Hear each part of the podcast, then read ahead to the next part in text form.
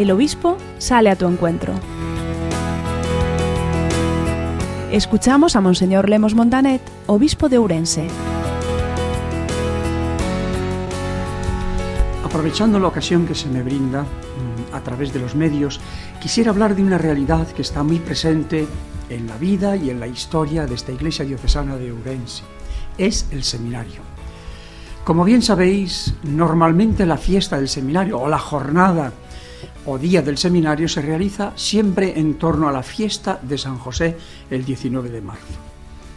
Este año los obispos en España han tomado la determinación a causa de la pandemia que nos afecta, que esa eh, jornada por el seminario y del seminario sea trasladada a la fiesta, a la solemnidad de la Inmaculada.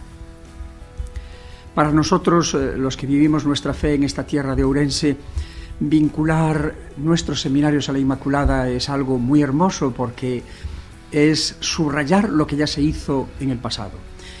De hecho, uno de nuestros seminarios, el Seminario Menor, está dedicado precisamente a la Virgen María bajo su, eh, su misterio de la Inmaculada Concepción.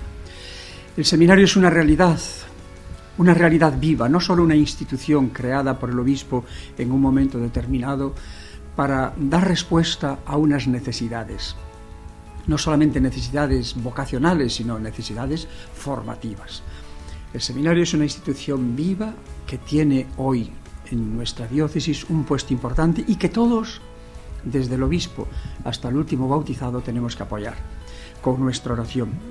Pero también, además de nuestra oración, haciendo verdadera y auténtica campaña vocacional allí donde nos encontremos, en los distintos lugares en donde se desarrollan nuestras ocupaciones ordinarias. Buscar y hacer todo lo posible que todos nosotros seamos, tanto sacerdotes como religiosas, religiosos y hombres y mujeres laicos, que seamos delante de nuestros niños y jóvenes un auténtico rostro de nuestro seminario diocesano y que le ayudemos, incluso también económicamente, como hacían nuestros antepasados, que gracias a ellos tenemos hoy estos edificios, estas construcciones, estos centros académicos que siguen cumpliendo con su misión de formar humana, cristiana y espiritualmente y capacitando a tantos jóvenes para su vida en el futuro. Y en esta capacitación intelectual y cristiana, abrirles a la posibilidad de una vocación sacerdotal. Esto en el caso del seminario menor.